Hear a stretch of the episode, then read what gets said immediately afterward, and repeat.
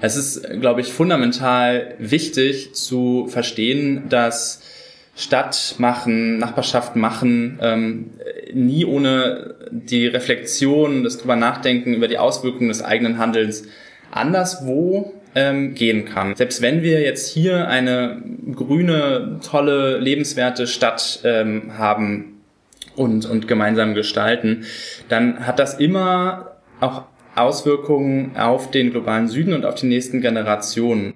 Heute im Urban Change Podcast zu Gast der Stadt- und Transformationsforscher Anton Brokologa. Urban Change, der Podcast für Stadt, Land und Zukunft. Herzlich willkommen zum Urban Change Podcast. Mein Name ist Katharina Heckendorf und mich treibt zuletzt die Frage um, wie zukunftsfähig sind unsere Städte? Können sie angesichts des Klimawandels, der Ressourcenknappheit und der wahrscheinlich weiter wachsenden sozialen Ungleichheiten so bleiben, wie sie sind? Mein heutiger Gast sagt ganz klar Nein. Stattdessen brauche es Städte ohne Wachstum, sogenannte Postwachstumsstädte. Nur in denen könne man ein gutes Leben für alle gestalten, sagt Anton Brokologa. Anton ist transdisziplinärer Forscher an der Schnittstelle von Urbanistik, Politikwissenschaft und Transformationsforschung. Er ist wissenschaftlicher Mitarbeiter und Doktorand am Institut für sozialwissenschaftliche Stadtforschung an der Bauhaus-Universität in Weimar. Außerdem ist er dort auch parteiloser Stadtrat in der Fraktion der Grünen. Im Jahr 2020 ist sein Buch Postwachstumsstadt – Konturen einer solidarischen Stadtpolitik erschienen, das er mit Frank Eckhardt herausgegeben hat. Danach widmet sich mein Co-Host Julian Petrin der Frage, wie einzelne Städte und Regionen sich schon am Postwachstum oder der Entschleunigung ausprobiert haben. Er schaut sich die Anfänge der Bewegung an, die vor mehr als 20 Jahren in Italien begann, und fragt, ob das Konzept einer sogenannten Zero City, also einer radikal nachhaltigen Stadt ganz ohne Wachstum, funktionieren kann. Doch erst einmal diskutieren Anton und ich nun, wie unsere Städte heute ausschauen und an welchen Stellen wir drehen müssen, um sie lebenswerter und vor allen Dingen nachhaltiger zu gestalten. Herzlich willkommen, Anton Prokologa. Ja, um über die Stadt der Zukunft zu sprechen, müssen wir uns vielleicht erstmal die Stadt von heute anschauen. Und in der Vorbereitung auf unser Gespräch habe ich mich aufs Fahrrad gesetzt und habe versucht, Hamburg mal mit ein bisschen anderen Augen zu sehen und mit ein bisschen Abstand. Und da ist mir aufgefallen, ähm, an der Alster sind unheimlich viele Spaziergänger, Radfahrer, Jogger, Menschen mit Kinderwegen und äh, welche auf E-Rollern und die fahren im Slalom um sich rum. Ich habe viele Baulücken gesehen, wo man mit riesigen Kränen neue Gebäude erstellt und alte Bäume, die fast bis an den Stamm mit Teer oder Pflaster umschlossen sind. Und ich habe auch, und ich vermute, das hängt auch mit Corona zusammen, ganz viele überquellende Papiercontainer gesehen. Anton, was siehst du, wenn du dir vorstellst, du setzt dich jetzt aufs Fahrrad und ähm, versuchst deine Stadt nochmal mit anderen Augen zu sehen? Ja, ich sehe einiges, äh, was du auch siehst, obwohl ich in einer anderen Stadt wohne. Ähm, ich sehe durchaus, dass ähm, in gewissermaßen so ein Bewusstsein für, für den Klimawandel und für die Erderhitzung auch steigt. Ähm, und auch, dass das Bewusstsein steigt äh, für die Rolle, die Städte dabei einnehmen können. Ne? Also sei es äh, jetzt auf äh, politischer Ebene, Klimabeiräte, den Klimanotstand auszurufen, aber auch in ganz praktischer Weise, dass die Stadtbewohnenden ähm, sich viel stärker auch die Städte aneignen, dass sie viel stärker den öffentlichen Raum nutzen. Ähm, natürlich haben wir auch gerade die Verschärfung ähm, durch die Corona-Maßnahmen, die dazu führen, dass auch nochmal ähm, viel mehr auch das Rad genutzt wird im Vergleich zum öffentlichen Verkehr, zu den öffentlichen Verkehrsmitteln. Ähm, also ich glaube schon, wenn ich so durch die Straßen der Stadt gehe, ähm, die, diese Aneignung, die ist prinzipiell ziemlich stark zu spüren. Die Bewohnenden nehmen sich die Stadt, sie machen die Stadt auch selbst an, eigen, an einzelnen Stellen ähm, in Gartenprojekten, in Nachbarschaftshilfen, ähm, in Nachbarschaftssolidaritätsgruppen. Ähm, sie treten dabei ähm, ja, aus der individuellen Logik heraus, das würde ich schon sagen.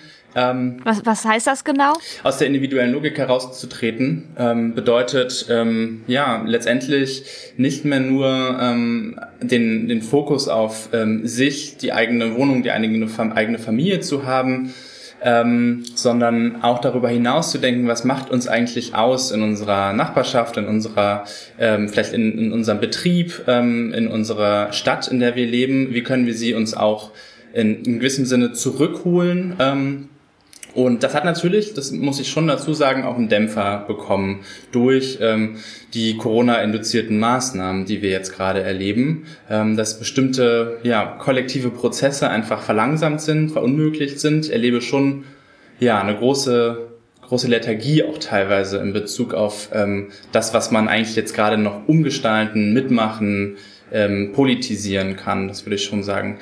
Ähm, grundsätzlich, ja, das waren aber so ein paar ähm, vielleicht Lichtblicke, ähm, die, die ich gerade geschildert habe, die, die mir so auffallen würden. Genau, also wenn wir jetzt äh, quasi die Brille aufziehen ähm, für die Sachen, die vielleicht nicht so toll sind, was äh, siehst du da? Vielleicht auch, wenn du daran denkst, wie Raum in der Stadt verteilt wird? Ja, na, ich glaube, da sprichst du ja direkt eine wichtige Frage an. Also ich glaube, dass äh, uns bewusst werden muss, dass die Flächen in unseren Städten ganz ungleich verteilt sind und dass sie auch ungerecht verteilt sind. Beispielsweise erleben wir ja durchaus, dass äh, sich jedes Mal, wenn eine, ein Auto ähm, in einer Seitenstraße geparkt wird für Stunden, für Tage, für Wochen, dass das ja eine Privatisierung letztendlich des öffentlichen Raums ist. Also dass wir genau diesen öffentlichen Raum gar nicht mehr zur Verfügung haben, um unsere Nachbarschaften, die Quartiere, ähm, um unsere Stadt zu gestalten und ähm, auch zu verändern. Und das hängt äh, mit verschiedenen Prozessen zusammen. Ähm, ich glaube, ganz wichtig ist natürlich auch ähm, darüber zu sprechen, dass der öffentliche Raum insgesamt eine viel zu geringe Rolle bisher gespielt hat in den Debatten. Also dass die Qualität niedrig ist, ähm, dass öffentliche Räume nicht gut gepflegt werden. Ähm, und das ganz besonders halt in Nachbarschaften mit geringem durchschnittlichen Einkommen. Also dass das auch korreliert in gewisser Weise ähm, mit äh, sogenannten Brennpunkten. Ähm, äh, dass sozusagen da sich eine Stadtpolitik schon längst von verabschiedet hat, diese öffentlichen Räume für alle zu gestalten. Und Genau, das geht dann mit der Privatisierung einher. Ähm Wie muss man sich das genau vorstellen? Also du hast gesagt, der öffentliche Raum wird nicht mehr gepflegt. Ist das dann sowas wie, da werden keine Blumen mehr gepflanzt und der Rasen wird vielleicht nicht mehr nochmal neu eingesät und da liegt Müll rum oder der wird einfach zugeteert, weil Grünflächen ähm, aufwendiger zu unterhalten sind Woran würdest du das festmachen? Ja, an den Punkten, die du gerade schon genannt hast, äh, das ist natürlich relevant. Andererseits denke ich, es fehlen die Begegnungspunkte ganz stark. Also es fehlen so die ganz kleinen Interventionen, die es ermöglichen, ähm, wieder Kontakt miteinander äh, aufzunehmen, diese Insellogik zu durchbrechen von vielleicht einzelnen Individuen, die durch die Stadt laufen, sondern es äh, also woran ich denke, sind zum Beispiel kleine Tischtennisplatten, die äh, nicht viel kosten äh, in der Anschaffung, äh, auch nicht im Unterhalt, die aber dazu führen, dass Menschen einfach wieder in, in Kontakt treten können zueinander. Ähm, es geht darum, auch den öffentlichen Raum zu nutzen als eine Möglichkeit, äh, auch ne, sich, sich äh, in, in größeren Gruppen äh, zu auch politischen Veranstaltungen äh, zu treffen, gemeinsam zu überlegen, was brauchen wir eigentlich hier, wie wollen wir eigentlich miteinander leben, was brauchen wir für diesen Austausch. Dabei spielt auch eine Rolle, wie, welche Möglichkeiten habe ich eigentlich als, als kleine Gruppe, als, als äh, Kollektiv beispielsweise auch in diese Gestaltung des öffentlichen Raums auch einzugreifen. Und ähm, ich glaube, das sind so ähm, zentrale Fragen, die momentan wenig beantwortet werden ähm, und sie sind drängender denn je. Du hast eben angesprochen, das Auto nimmt viel privat, also nimmt viel Raum, öffentlichen Raum ein, ist aber ja eigentlich ein privates äh, gut. Ähm, auf der anderen Seite denke ich dann ähm, an so verschiedene Kleinstädte, wo man die eigentlich ganz schönen Innenstädte zuletzt mit immer größeren Parkflächen ähm, versorgt hat, damit die Innenstädte nicht aussterben.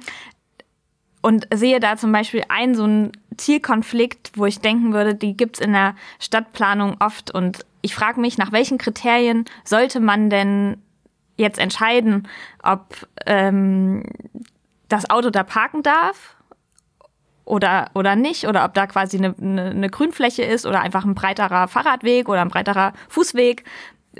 Was meinst du, inwiefern müsste man seine Kriterien, die man da anlegt, um das zu entscheiden, überarbeiten?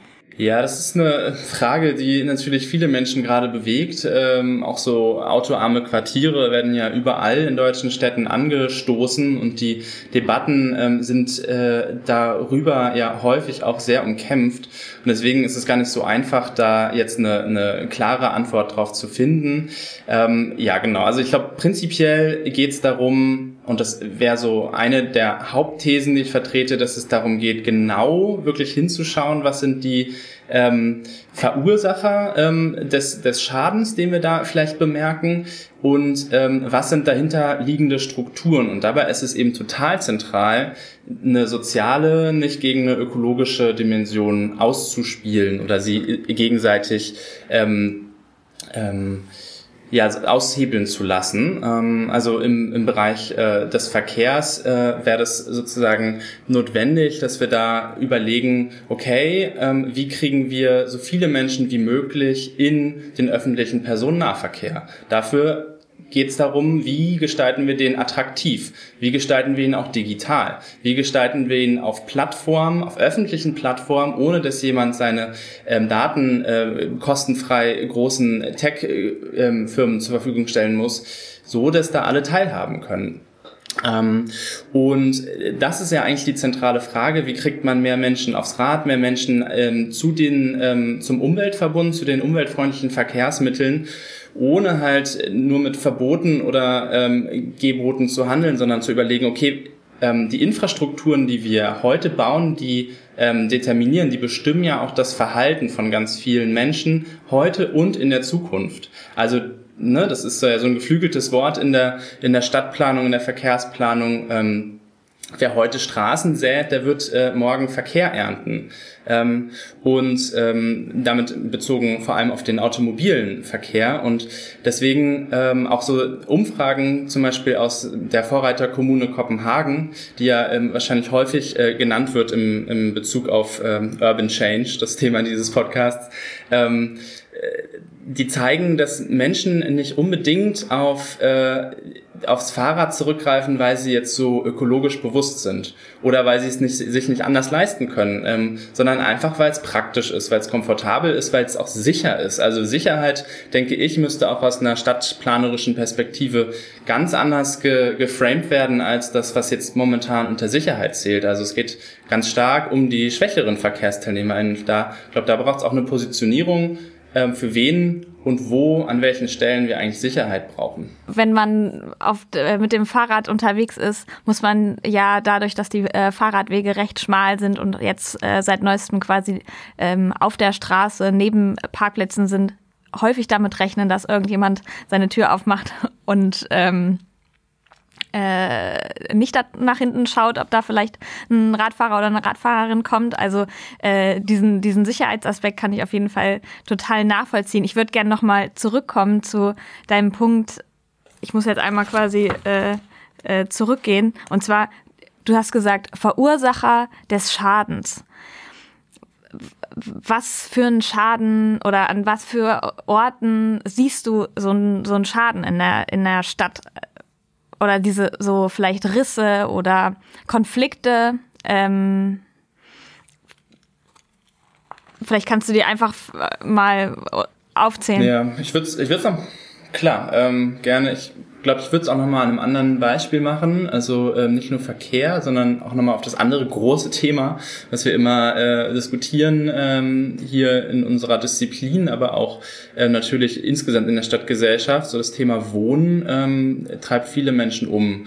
Ähm, aber vielleicht noch eine, eine Vorbemerkung zu den Problemen und zu den Rissen, die du gerade genannt hast. Ähm, es ist, glaube ich, fundamental wichtig zu verstehen, dass Stadt machen, Nachbarschaft machen, ähm, nie ohne die Reflexion, das drüber nachdenken über die Auswirkungen des eigenen Handelns anderswo ähm, gehen kann. Also dass genau das notwendig ist, immer zu überlegen, selbst wenn wir jetzt hier eine grüne, tolle, lebenswerte Stadt ähm, haben und, und gemeinsam gestalten, dann hat das immer auch Auswirkungen auf den globalen Süden und auf die nächsten Generationen. Also ähm, auch nicht nur von der ähm, Oberfläche sich täuschen lassen. Ähm, in Bezug auf Greenwashing gibt es da ja auch einige interessante Studien ähm, auch zu Städten, ähm, aber genau zu überlegen, inwiefern ähm, hat sich tatsächlich ähm, das System, die Struktur der Stadt verändert und inwiefern sind es vielleicht nur Oberflächenveränderungen, also es ist vielleicht noch der, der, der gleiche Anzahl an Verkehr, an, an, an Autos auf der Straße, die dann aber mit anderen fossilen äh, Brennstoffen angetrieben wird als heute. Äh, ne? Also ich glaube, es braucht so dafür, um, um das wirklich, um dem auf den Grund zu gehen, wo sind die Risse, wo sind die Brüche, braucht es einen ja, ganzheitlichen Blick auf, äh, wie unsere Städte strukturiert sind, was sie antreibt, wie sie produziert sind, was sie für einen Stoffwechsel haben. Genau, darüber können wir gleich nochmal sprechen. Ähm, aber so, ich würde es nochmal an einem, an einem Beispiel ähm, Wohnen jetzt aufziehen wollen. Ähm, vielerorts wird ja von der neuen Wohnungsfrage gesprochen, von dem Druck, der da entsteht. Überall wird Wohnraum knapp, vor allem in den Ballungszentren in Hamburg, Berlin, München. Äh, Wohnungen sind unbezahlbar. Und das sind natürlich erstmal richtige Statistiken, ähm, sind richtige Werte, die da genommen werden. Ähm, aber ich glaube, jenseits des, des ähm, der, der Problematik, die da drin steht, müssen wir uns fragen, okay, welche, ähm, welche Konflikte werden daran deutlich? Ähm, also wenn ich sage, mh, mehr Neubau auf der grünen Wiese, außerhalb der, der Stadtgrenzen, dann lasse ich außer Acht, dass wir in Deutschland nicht ohne Grund ein 30 Hektar Ziel haben. Also, äh, dass wir unbedingt sorgsamer mit den fruchtbaren Böden in, der Nach in unseren äh, Umgebungen umgehen müssen, dass wir momentan viel zu viel Fläche verbrauchen. Das wäre so dieses Thema ähm, ökologisch gegen sozial ausspielen, ähm, weil ich auf der anderen Seite nicht sagen kann, wir dürfen jetzt aus ökologischen Gründen nicht mehr ähm, preiswert bauen, nicht mehr sozial bauen wird das überhaupt, ist das überhaupt ähm, berücksichtigt? Also sagt man nicht vielleicht, der Druck in den Städten ist so groß, wir nehmen in Kauf, dass wir fruchtbare Böden ähm, ja quasi zu betonieren und zu bauen. Wenn man jetzt irgendwie da nach Frankfurt guckt oder nach München, sind ja genau das die Fragen, wo sich eben viele Landwirtinnen auch ähm, dagegen wehren, dass ihre Äcker zu Bauland werden. Ja, genau. Das ist natürlich in Bezug auf äh, die Ernährung, Ernährungssicherheit und Souveränität eine, eine wichtige Fragestellung, inwiefern es lohnend ist. Aber worauf ich eigentlich hinaus will, ist ja, dass äh, ich mir wünsche für eine zukunftsgerichtete Stadtpolitik und für eine solidarische Stadtpolitik, dass da ähm, ähm, genauer hingeschaut wird. Warum wird denn Wohnraum gerade knapp? Für wen eigentlich genau? Und ähm, wie ist der Wohnraum momentan verteilt? Und ähm, der, zu der Antwort darauf gehört zum einen natürlich, dass unser individueller Flächenbedarf insgesamt steigt und steigt und immer weiter steigt. Also dass wir da dringend Lösungen brauchen, wie wir eigentlich mit weniger Platz äh, insgesamt äh, zufriedener werden, ähm, dass aber gleichzeitig natürlich ähm, bestimmte ähm, Personengruppen, die über ein sehr hohes Einkommen ähm, verfügen, sehr viel mehr Fläche verbrauchen und damit ja auch die Infrastrukturkosten, die da dranhängen, ähm, mehr verbrauchen, die der, Gesam der, der Gesamtgesellschaft auferlegt werden als ähm, ärmere Personen. Also das ist einfach eine, eine Frage auch der Flächengerechtigkeit. Und ist es auch eine Frage von ähm, einer gewissen Individualisierung in der Gesellschaft, also auf der äh, quasi mit da rein spielt, würde ich denken, äh, eben auch, dass immer mehr äh, Single-Haushalte gibt, die vielleicht auch äh, quasi keine Familie haben und dementsprechend mehr Geld, um sich größere Wohnungen äh, zu, zu leisten. Gleichzeitig gibt's ja, also ich meine, wenn man irgendwie zurückdenkt, dann haben Familien, Familien früher und über viele Generationen hinweg in den gleichen Haushalten gelebt oder in, auf den gleichen Höfen. Das ist ja heute eine totale Seltenheit. Klar, das sind natürlich auch die großen Megatrends, die, die uns jetzt gerade beeinflussen, die unsere Infrastrukturen prägen. Ähm, die lassen sich auch nicht umkehren und ähm, ich bin auch der Letzte, der probieren würde, ähm, da eine Art Bevölkerungsplanung irgendwie anzugehen.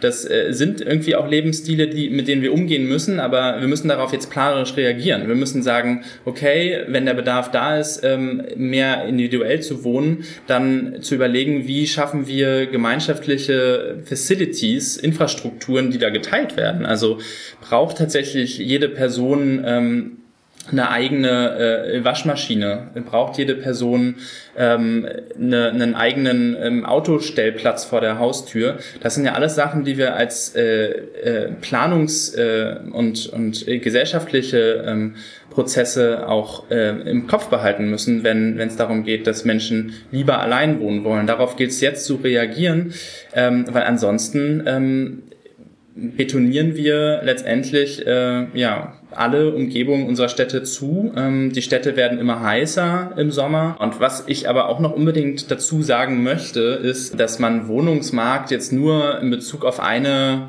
ähm, Kommune diskutieren kann. Man braucht immer auch die, die großen ähm, strukturverändernden Politiken äh, und muss die mit einbeziehen und überlegen, okay, wie lässt sich jetzt auch aus dem Druck, der in Hamburg, in Frankfurt und so weiter herrscht, ähm, auch äh, gesamtgesellschaftlich ein Veränderungspotenzial machen? Wie lässt sich da auch an den an den großen Schrauben ändern, äh, drehen, Verzeihung. Ähm, und letztendlich, genau, eine, eine Kommune kann dabei total gut nachsteuern. Sie kann sozial-ökologisch gerecht planen. Das ist möglich, ähm, aber halt nur in Ansätzen. Wir brauchen auch äh, auf der anderen Seite ähm, ja, in Bezug auf den Finanzsektor auch ganz klare Grenzen. Und deswegen, ähm, ja, es ist äh, manchmal nervig, dass es so komplex ist, ähm, aber auch absolut notwendig, äh, das zusammenzudenken. Mhm. Vielleicht können wir das mal durchexerzieren für die beiden ähm, Bereiche Verkehr, Mobilität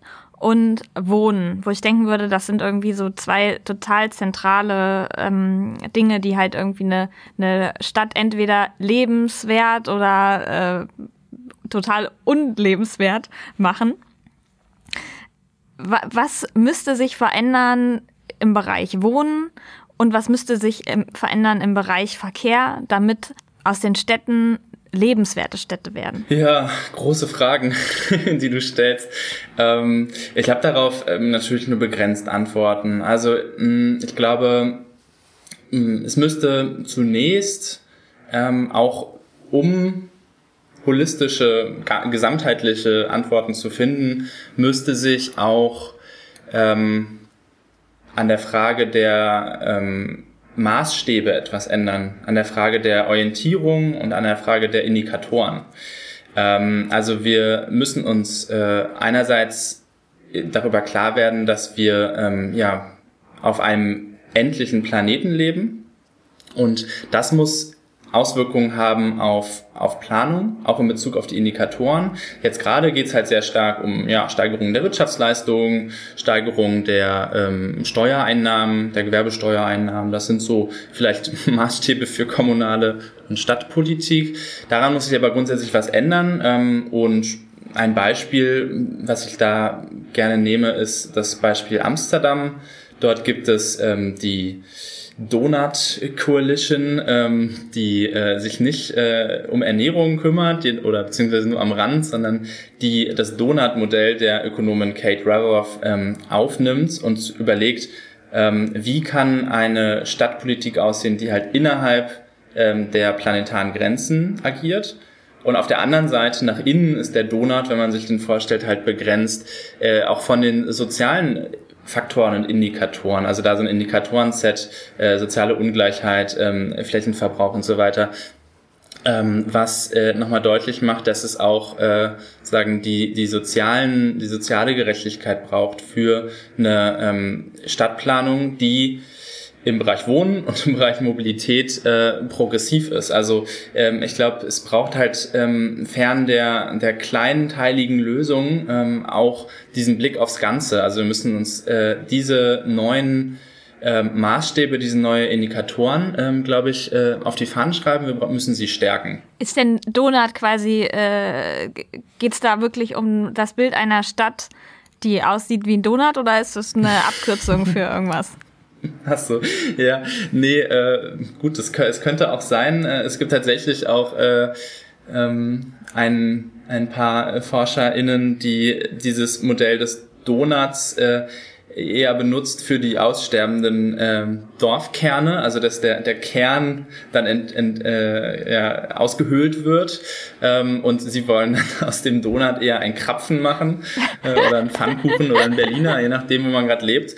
Ähm, also schöne Grüße ans Non-Konform-Büro ähm, für diesen Wortwitz. Aber was ich tatsächlich meine, ist eine ganz andere Bedeutung dessen. Also die, also Donut Economics ähm, ähm, ist ein Buch von, von Kate Raworth und äh, sie beschreibt darin, wie sozusagen wir nur als Menschheit einen donutartigen Ring zur Verfügung haben, der ist begrenzt von außen, ähm, von den planetaren Grenzen, ähm, die wir einhalten müssen, ähm, und äh, nach innen äh, von den sozialen Grenzen, die natürlich auch notwendig sind für die, für die Gestaltung von Gesellschaft. Und das ist so ein Indikatoren-Set. Ähm, das ist, funktioniert viel besser, wenn man sich das einmal anschaut. Es ist gerade echt schwierig, das nur, nur ähm, äh, verbal zu machen, aber ähm, es sind so Indikatoren und man sieht dann zum Beispiel jetzt in Bezug auf Amsterdam, an welchen Stellen Amsterdam diesen äh, dieses Indikatoren-Set verlässt, also ähm, sozusagen auch mit dem eigenen Handeln, mit dem eigenen, da sind auch so Sachen wie ähm, der kollektive Konsum mit einbezogen, mit, mit diesem Handeln die planetaren Grenzen total sprengt. Und das zeigt dann auch, dass, dass es hier halt enormen Nachholbedarf gibt, auch für eine Stadt wie Amsterdam. Und wenn man sich aber genau anschaut, was ist eigentlich so der, der ökologische Fußabdruck von so einer Stadt, dann zeigt sich äh, relativ deutlich, dass äh, es da enorm Nachholbedarf gibt und dass es gerade so die strukturellen Veränderungen sind, ähm, ähm, die da notwendig sind. Also Beispiel Flächenverbrauch, dass da ähm, einfach massiv äh, auch ringsum noch Flächen neu versiegelt werden ähm, im, im Umland. Ne? Also was dann vielleicht gar nicht mehr zu der Kommune selbst gehört, aber ähm, das muss man natürlich zusammendenken oder andersrum ähm, auch, dass der äh, Wohnraum einfach massiv teuer ist, auch durch die Touristifizierung beider Städte.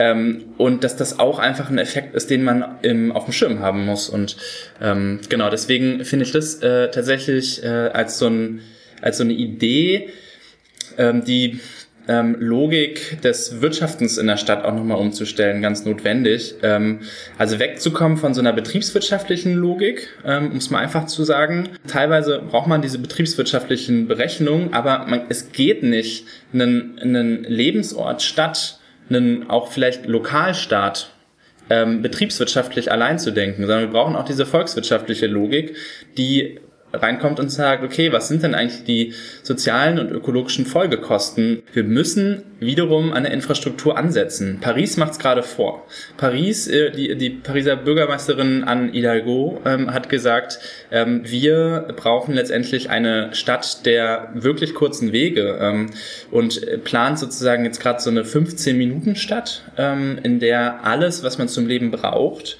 alle Infrastrukturen, ähm, alle Nahversorgung, im besten Fall auch die Arbeit innerhalb von 15 Minuten erreichbar ist. Ähm, und das löst natürlich auch bestimmte Fragestellungen, wie weit müssen wir unsere Straßen noch verbreitern, damit alle PendlerInnen da langkommen?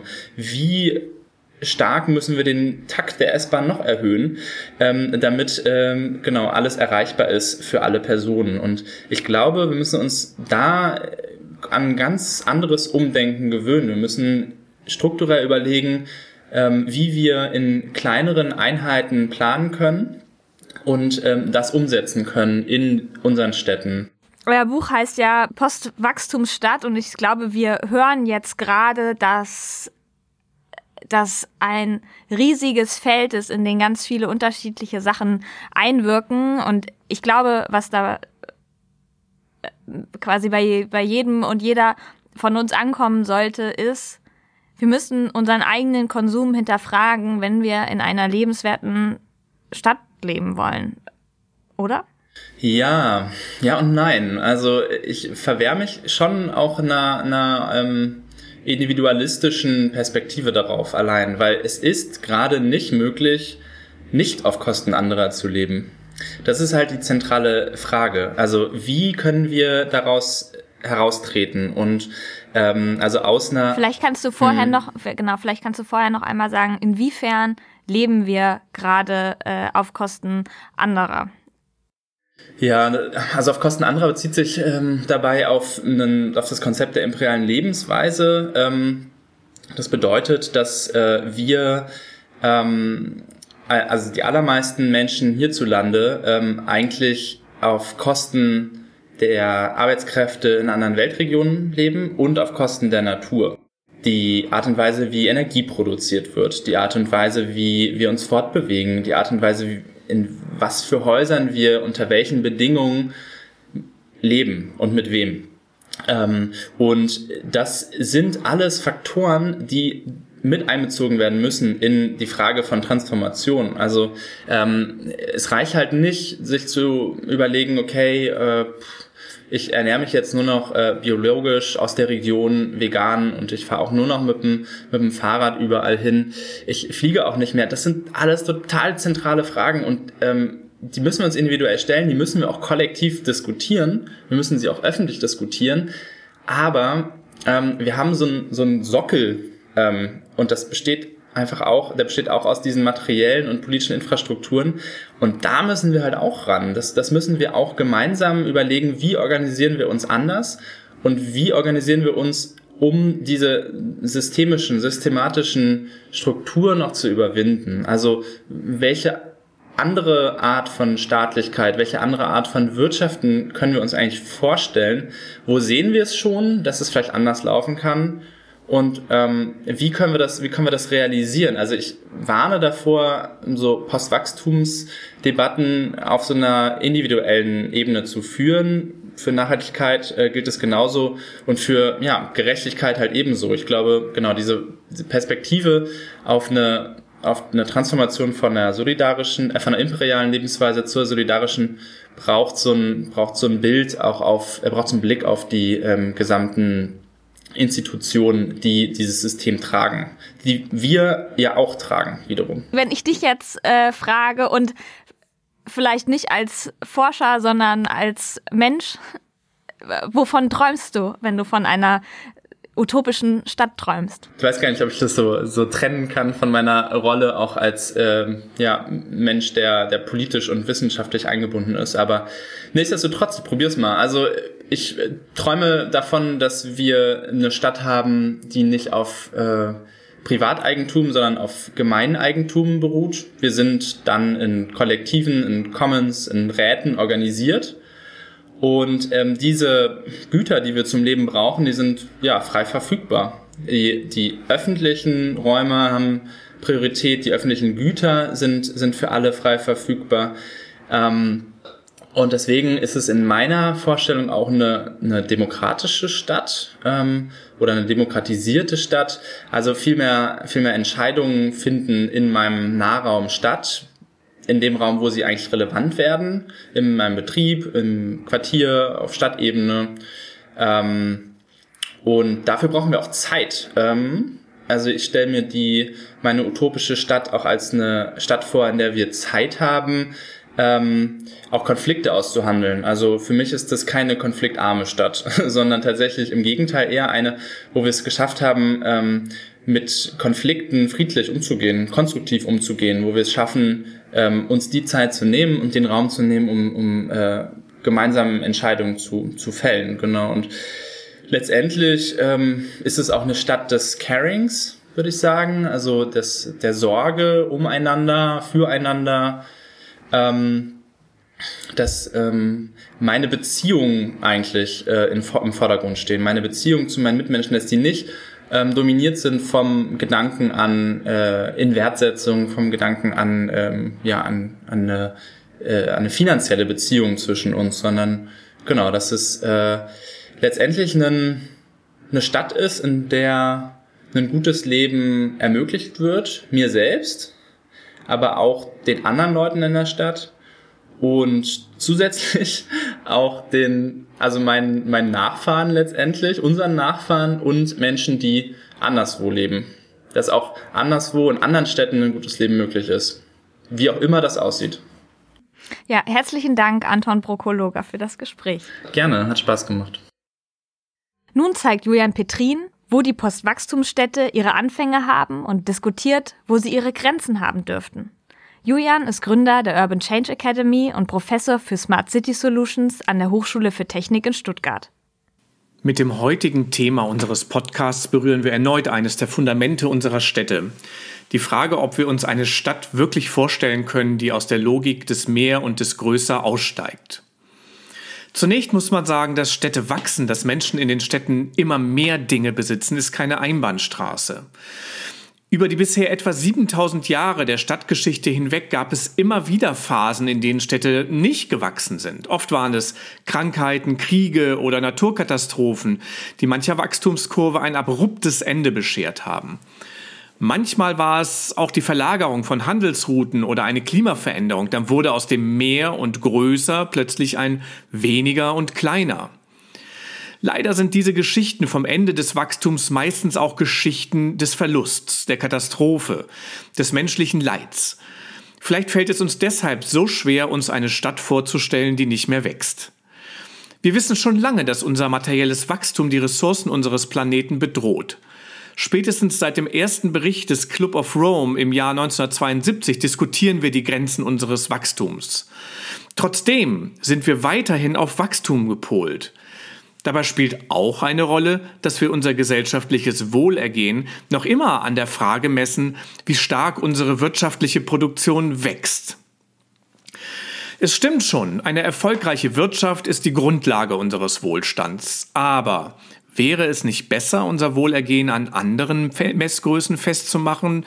Zum Beispiel wie das asiatische Königreich Bhutan, das, seine, das das Glück seiner Bewohnerinnen zum Staatsziel erhoben hat. Hier wird mit Hilfe von 33 Indikatoren gemessen, wie zufrieden die Menschen insgesamt sind. Eine Idee, die übrigens inzwischen weltweit diskutiert wird, auch in Deutschland. Auch Städte gehen längst diesen Weg und definieren ihren Erfolg nicht mehr nur über das Bevölkerungs- oder Wirtschaftswachstum. So orientieren sich zum Beispiel immer mehr Städte explizit an den 17 UN-Nachhaltigkeitszielen, die Wohlergehen ganz anders definieren als nur über Wachstum. Aber so richtig hat noch keine größere Metropole den Mut gehabt, aktiv aus dem Rennen um mehr Einwohner und Wirtschaftskraft auszusteigen und zu sagen, wir wollen nicht mehr wachsen. Die Konkurrenz der Städte zwingt einfach dazu, im Rennen um Investitionen mitzumachen. Im Standortwettbewerb gilt, wer nicht gewinnt, verliert. Wie man aus diesem Rennen vielleicht doch aussteigen kann, macht die Slow City Bewegung vor. 1999 wurde das Städtenetzwerk in Italien gegründet, inspiriert durch die ebenfalls aus Italien stammende Slow Food Bewegung. Dem Netzwerk können sich Städte unter 50.000 Einwohner anschließen, die sich konsequent der Lebensqualität verpflichten und nicht mehr alleine dem Wachstum. Um mitzumachen, müssen sich die Städte anhand von 71 Kriterien selber bewerten. Sie müssen sozusagen beweisen, dass sie tatsächlich entschleunigen. Inzwischen gibt es über 270 Städte in 30 Ländern, die sich dem Netzwerk angeschlossen haben. Aber leider sind es nur kleinere Städte, die mitmachen können. Ob auch eine Großstadt aus der Wachstumslogik aussteigen kann, ohne ihre Lebensqualität einzubüßen, das muss erst noch bewiesen werden. 2014 hat eine Gruppe von Forscherinnen und Künstlerinnen versucht, dieser Frage auf den Grund zu gehen, gefördert übrigens von der Zeitstiftung. Die Frage war, wie würde eine Metropole aussehen, die sich wirklich radikal vom Wachstumsgedanken verabschiedet? Unter dem Namen Zero City wurde gemeinsam mit Bürgerinnen eine Vision für eine Postwachstumsstadt erarbeitet, die auf den zwei Pfeilern des Postwachstumsgedanken aufbaut. Suffizienz, also dem möglichst sparsamen Leben, und Subsistenz, was bedeutet, dass man so viel wie möglich aus dem herstellt, was man vor Ort an Grundlagen hat. Zunächst wurden gemeinsam radikale Szenarien durchgespielt. Wie wäre es, wenn man nur noch Materialien verwenden könnte, die bereits in der Region vorhanden wären? Könnte man dann sein Fahrrad überhaupt noch reparieren? Wie wäre es, wenn es ein CO2-Konto für alle gäbe und man zum Beispiel nur noch in der Region verreist? In den Diskussionen wurde schnell deutlich, eine echt radikale Postwachstumsstadt stößt sofort an die Grenzen dessen, was Menschen als zumutbar empfinden. Es wurde auch deutlich, wie schwer es uns fällt, uns von der Wachstumslogik auch im Alltag zu verabschieden. Aber am Ende haben sich die Beteiligten immerhin auf zehn Leitlinien für die Postwachstumsstadt geeinigt. Zum Beispiel, dass Strom, Wasser und Wärme zu 100 Prozent in der Stadt produziert werden sollten oder auch dass Lebensmittel möglichst regionalen Ursprung haben sollten. Das klingt vielleicht weniger ambitioniert, aber es wäre ein Anfang. Und es ist acht Jahre nach dem Projekt nah an dem, was viele Städte sich auch tatsächlich vornehmen. Ist die Idee einer wirklich radikalen Postwachstumsstadt also eine Utopie? Ich glaube eher, dass es viele Schritte und Versuche braucht. Projekte, die den Postwachstumsgedanken lokal erproben, wie der Campo de Cebada in Madrid oder das Collegium Academicum in Heidelberg.